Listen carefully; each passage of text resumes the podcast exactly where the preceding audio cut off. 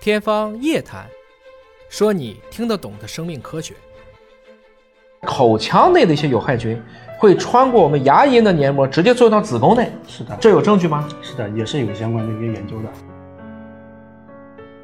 嗯，这个口腔其实跟肠道来比，它的这个菌群的丰度就是多少是怎么样的？对它相对于肠道来讲，它的这个风度跟多样性肯定会少一些，基本上会差一个将近一个数量级差别。会差一个数量级。对，那么从这个意义上讲，啊、口腔的菌群如果不好，会导致什么问题？对，就是最直接的反应，比如说咱们这个口腔的一些溃疡啊，或者是龋齿啊、牙周的一些这种炎症啊，都会因为这个口腔菌群的失衡所引起的。哎，那口腔的菌群怎么能恢复？多刷牙就行吗？啊，这个除了刷牙之外，还是。呃除了这个日常的这个生活习惯也需要去去改善的，因为你这个跟肠道一样，呃口腔菌群和肠道也有关系，对，有跟关系培养基有关系。对呃，什么样？就咱们就说几个，大家马上就能用得到了。你比如说口臭，你觉得这什么问题呢？口臭这个其实也是里面口腔里面一些这种可能产生一些这种有味道的一些气体的菌，它过度增殖之后，可能会产生这样的一个这个反应不好的一些气体。怎么调节呢？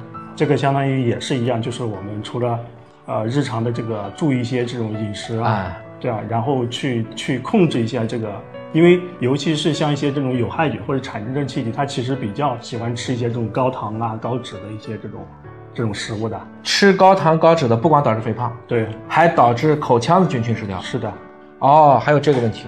那你比如说，我们说这有的时候洗牙，洗牙有没有必要呢？有必要，啊，有什么？它有它洗牙最大的作用是什么呢？因为有很多菌，其实我们日常刷牙，其实大家很多这个刷牙的这习惯也不是太好，就是、啊，对，对，也这个时间也短，然后很多地方也呃也基本上也刷不到，所以时间长了，很多菌它会形成一些结石，然后菌斑啊会在这个口腔里面环境里面长期的去驻扎。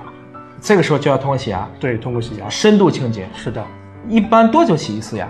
这个其实呃，大概一一到两年洗一次就可以了，也不能太频繁。啊，太频繁了也破坏这个口，特别是牙龈是吧？会是的破坏这个结构。是的，你比如说这个，那我们可以好理解啊。正常在家里面你做家务吧，嗯，做但是大扫除咱可能一年来一次， 是的也就是说平时刷刷牙，是然后过年了洗洗牙。是的是的，我听说这个孕妇在怀孕就是备孕期前之前呢，嗯。她要洗个牙，这是为什么？对，这个也是一样，就是口腔里面确实就是如果就是日常这个长期以来，它会带来一些这种有害的菌，你如果不这个不清理之后，它其实可能会时间长了，比如说对于这个怀孕或者对于后续的这个这个生产可能会有一些这种潜在的影响。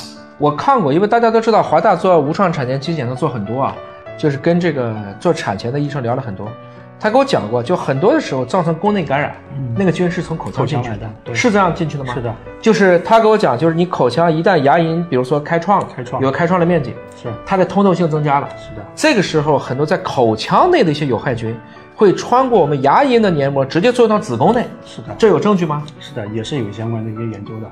啊，所以还是要把口腔的卫生搞好。对，因为口腔它其实是在人体整个这个消化道里面最容易就是有就是最容易这个出现这个比如说发炎啊或者是创伤的一个部位。口腔实际上在黏膜当中是最容易这个这个问题。是的，哎，这个是蛮有意思的。